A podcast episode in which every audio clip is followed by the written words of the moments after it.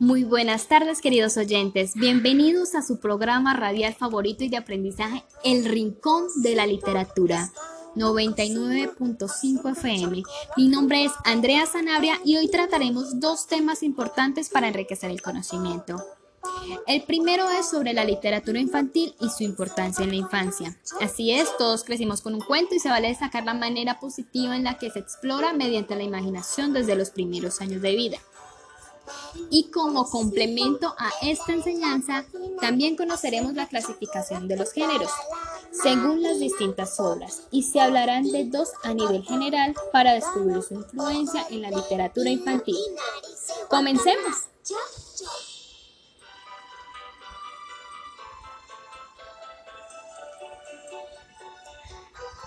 Para dar un concepto amplio de la literatura, nos hemos basado en diferentes autores que tienen una definición amplia y concreta de lo que es la literatura infantil y su influencia en la historia.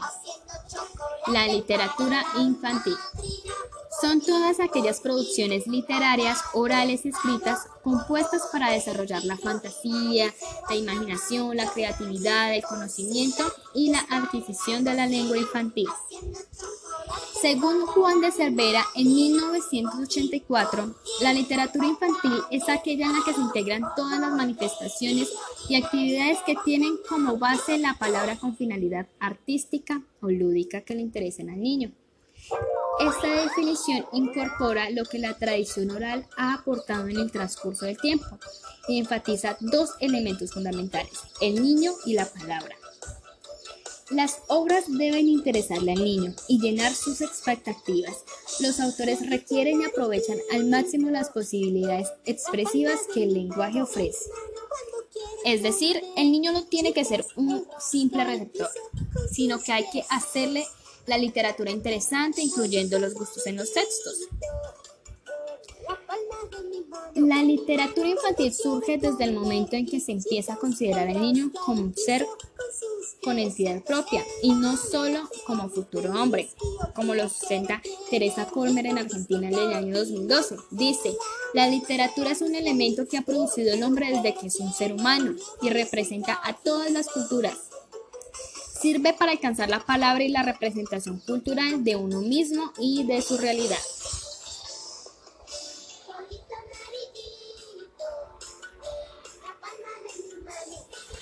Vamos a dar un paseo por la historia, recordando los momentos importantes de su evolución. En el siglo XVII comienzan a recopilarse algunos cuentos. En el siglo XVIII empieza a verse la infancia como un estado diferente a los adultos. En el siglo XIX se alfabetizan los niños y las mujeres, la industrialización de los cuentos, las leyendas y comienza el romanticismo. En los años 60 reivindican los derechos de los infantes. Se crea un cuento reconocido, El Principito. En los años 70 se crea una nueva forma de educar. La escolaridad es obligatoria, se crean personajes tiernos, disparatados, fantasía y multiculturalidad. En los años 80 se da vida libre en las editoriales. En los años 90 se reviven los hallazgos creados en los años 70. Se habla sobre el aborto, la multiculturalidad, las drogas, se crean nuevos libros para los lectores, se implementan los juegos. Bueno, no cabe duda que la literatura a lo largo de los tiempos ha impactado al ser humano con reconocidos aportes. Por eso vamos a destacar la importancia de la literatura en la infancia. Teresa Colmer en el año 2012 resalta diferentes puntos de vista sobre la literatura. Entre esas está, la literatura representa la realidad, domina el lenguaje asociado al pensamiento, no solo para escribir y leer, sino también para crear. Los niños, mediante la literatura, descubren palabras para describir el exterior, para nombrar lo que ocurre en su interior y hablar sobre el lenguaje. La literatura y el juego crean una especie entre el interior y el exterior, donde se puede experimentar para su desarrollo como seres humanos. Por ejemplo, cuando se hacen invisibles, vuelan, tienen superpoderes, cuando crean una realidad en un mundo imaginario. Una ley importante en la literatura es, si no se imagina, no se puede inventar.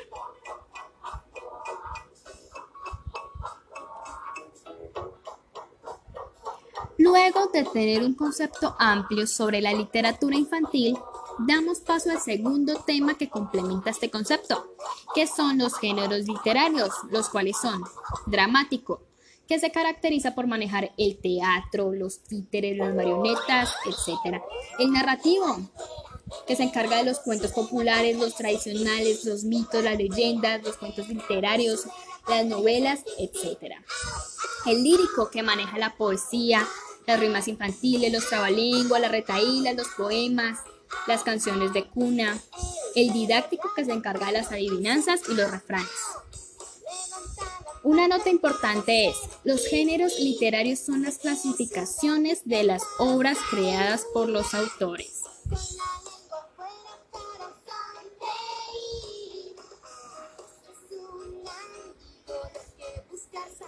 Uno de los géneros que vamos a explicar para tener una clasificación clara de la literatura es el lírico.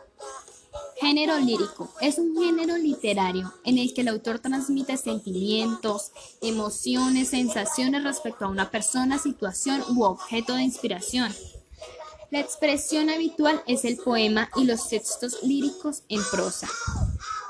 Posee ritmo, rima, musicalidad de diversos temas, expresa sentimientos de estado de ánimo y emociones del autor con creaciones líricas como poemas, canciones, himnos, coplas, adivinanzas, refranes, etc. Se usa el lenguaje en el que predominan las figuras literarias metáfora, hipérbole y la comparación. El género lírico se relaciona con el niño a través de la madre, quien, se vincula con su hijo a través de la música. Los niños de edad de 3 a 6 años es muy importante enseñarles canciones infantiles, adivinanzas, refranes. Servirá como un instrumento de trabajo perteneciente a la colectividad, al surgir de su propio contexto cultural. Bueno, el texto poético es una estrategia novedosa para hablarles e inculcarles el amor en el aula, al colegio, a los maestros, a los compañeros, a la vida, a la naturaleza y a la familia. Las adivinanzas. En las adivinanzas infantiles, los niños tienen la oportunidad de aprender cosas nuevas como tradiciones, hábitos, les permite pensar, analizar, reflexionar hasta encontrar eh, hasta encontrar la respuesta al problema planteado para resolver. Los refranes son divertidos, más allá de su significado, son alegres y frescos, generalmente cortos con rimas para compartir entre amigos. El trabalenguas son ejercicios de vital importancia para desarrollar el pensamiento y la dicción ágil. Son textos breves, llamativos, de difícil pronunciación por la combinación de palabras. La clave está en equivocarse hasta hacerlo bien. La música es importante en el desarrollo de los niños, fomenta su aprendizaje, aumenta su capacidad de concentración y memoria, enriqueciendo su vocabulario y mejorando su lenguaje.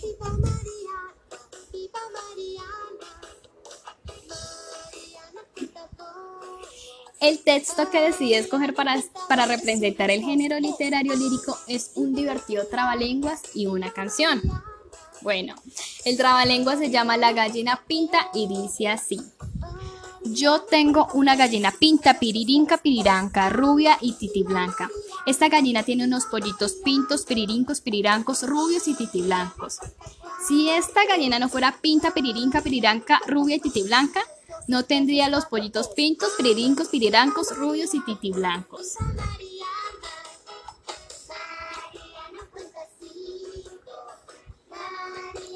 La canción se llama La gallina, el gallo y los cinco pollitos. Dice así. Era una gallina ética, pelética, pelem, plética, pelada, peluda, pelem, pluda, quería casarse con un gallo. Ético, pelético, pelem, plético, pelado, peludo, pelem, pludo. Querían tener cinco pollitos éticos, peléticos, pelem, pléticos, pelados, peludos, pelem, pludos.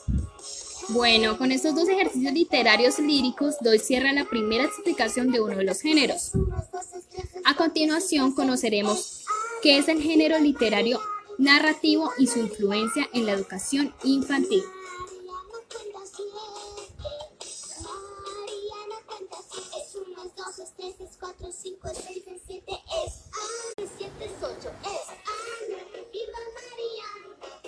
Género narrativo. Es la expresión literaria que se, caracteriza porque relatan historias imaginarias, ficticias, reales, historias generalmente creadas por el autor. Es una relación entre imaginación y experiencia, entre fantasía y vida, dándole un valor especial a la lectura con el fin de ser del agrado para el lector. El narrador es un ente creado por el autor, posee una vida propia dentro de la creación ficticia, el cual establece una relación con un lector ficticio incorporado en el relato, siendo este el destinatario que participa en lo que el narrador cuenta. Es la presencia del narrador como emisor. El narrador puede estar dentro o fuera de la historia, dominándose la perspectiva. Se clasifica como testigo, protagonista o personaje. Clasificación de los narradores. Primera persona. Es un personaje en la historia. Segunda persona. Es solo uno de los personajes que no participa con frecuencia tercera persona. Es omnisciente, sabe todo lo que sucede en la historia, pero no pertenece a ella.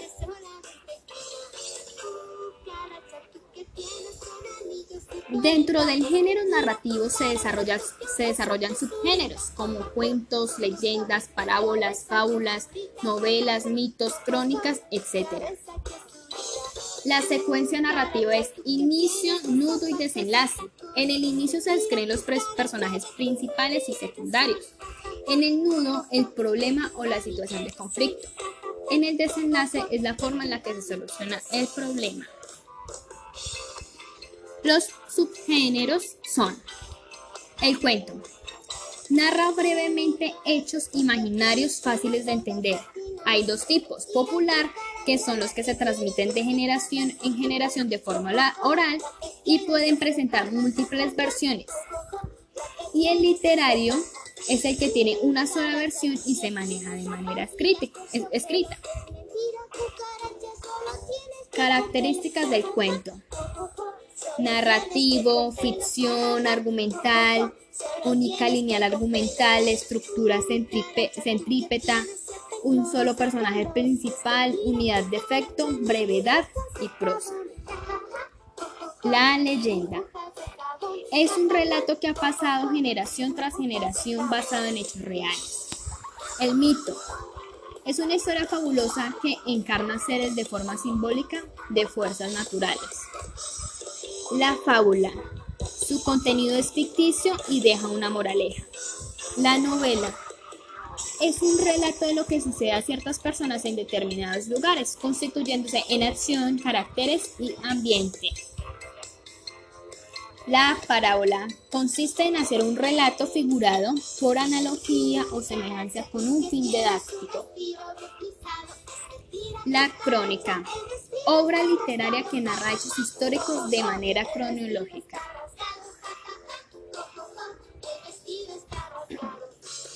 Bueno, la lectura que escogí para representar el género literario escogido es un cuento del autor reconocido Rafael Pombo, que se llama El renacuajo paseador y dice así. El hijo de rana, Rin Rin Renacuajo, salió esta mañana muy tieso y muy majo, con pantalón corto, corbata a la moda, sombrero encintado y chupa de boda. Muchacho, no salgas, le grita mamá pero él hace un gesto y Orondo se va. Halló en el camino a un ratón vecino y le dijo, Amigo, venga usted conmigo, visitemos juntos a Doña Ratona, y habrá francachela y habrá comilona. A poco llegaron y avanza ratón, estírase el cuello y coge el aldabón. Da dos o tres golpes, preguntan ¿quién es? Soy yo, doña ratona, beso usted los pies. ¿Está usted en casa? Sí, señor, sí estoy. Y celebro mucho ver a ustedes hoy. Estaba en mi oficio, hilando algodón, pero eso no importa, bienvenidos son. Se hicieron la venia, se dieron la mano, y dice Ratico que es más veterano. Mi amigo el de verde, rabia de calor, démele una cerveza, hágame el favor. Y en tanto que el pillo consume la jarra, mandó a la señora a traer la guitarra. Y a Renacuajo le pido que cante versitos alegres, sonada elegante. Ay, de mil amores lo hiciera señora, pero es imposible darle gusto ahora, que tengo el gansante más seco que estopa y me aprieta mucho esta nueva ropa. Lo siento infinito, responde tía rata, aflójese un poco chaleco y corbata, y yo mientras tanto les voy a cantar una cancioncita muy particular. Mas estando en esta brillante función de baile, cerveza, guitarra y canción, la gata y sus gatos salvan el umbral, y vuélvase aquello un juicio final. Doña gata vieja trinchó por la oreja al niño ratico maullándole ¡Hola! Y los niños gatos a la vieja rata, uno por la cola y otro por la pata. Don Renacuajito, mirando este asalto, tomó su sombrero y un tremendo salto, y abriendo las puertas con mano y narices, se fue dando a todos noches felices. Y siguió saltando tan alto y apricia que perdió el sombrero y rasgó la camisa. Se coló en la boca de un pato dragón y este se lo mucha de un solo estirón. Y así concluyeron. Uno, dos y tres, ratón y ratona y la rana después. Los gatos comieron, el pato cenó y, mam y mamá ranita solita quedó. bueno, qué bonito recordar los cuentos de nuestra infancia. Y a este gran autor que nos deleitó con muchas de sus obras, con las cuales crecimos y aprendimos y además están en generación tras generación.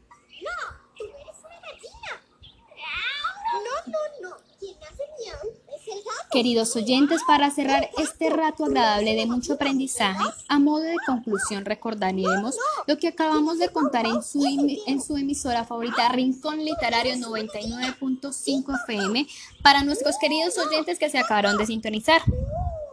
Hablamos sobre la literatura infantil y su importancia en la infancia, los géneros literarios de los cuales se destacan dos con subgéneros y ejemplos. Bueno, la literatura infantil son obras literarias orales y escritas destinadas a los niños. Son creaciones que desarrollan la fantasía, imaginación, creatividad, conocimiento y adquisición de la lengua infantil. Los géneros literarios son la clasificación de las obras creadas, didáctico, narrativo, dramático y lírico. Los géneros literarios se clasifican por subgéneros, Ejemplos, cuentos, refranes, poesías, fábulas, comedias, canciones, etc. El género lírico es la representación literaria de los sentimientos, emociones y sensaciones. se clasifican en canciones, poesías, trabalenguas, etc. El género narrativo es la expresión literaria que se caracteriza por que relatan historias imaginarias, ficticias y reales. Se clasifican en cuentos, mitos, leyendas, etc. Este es un pequeño pero completo recuento de nuestro programa del día de hoy. Escogimos fuentes confiables con veracidad en la información compartida.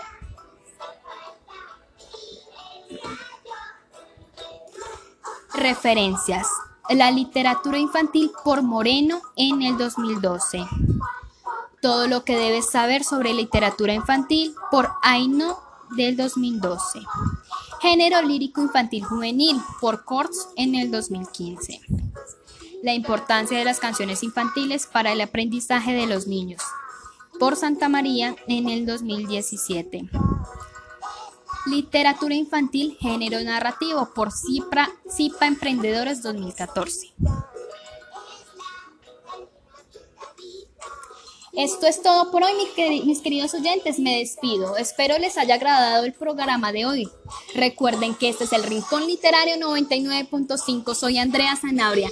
Nos sintonizamos aquí a la misma hora todos los días para compartir información que enriquece el conocimiento. Chao, chao, chao, chao.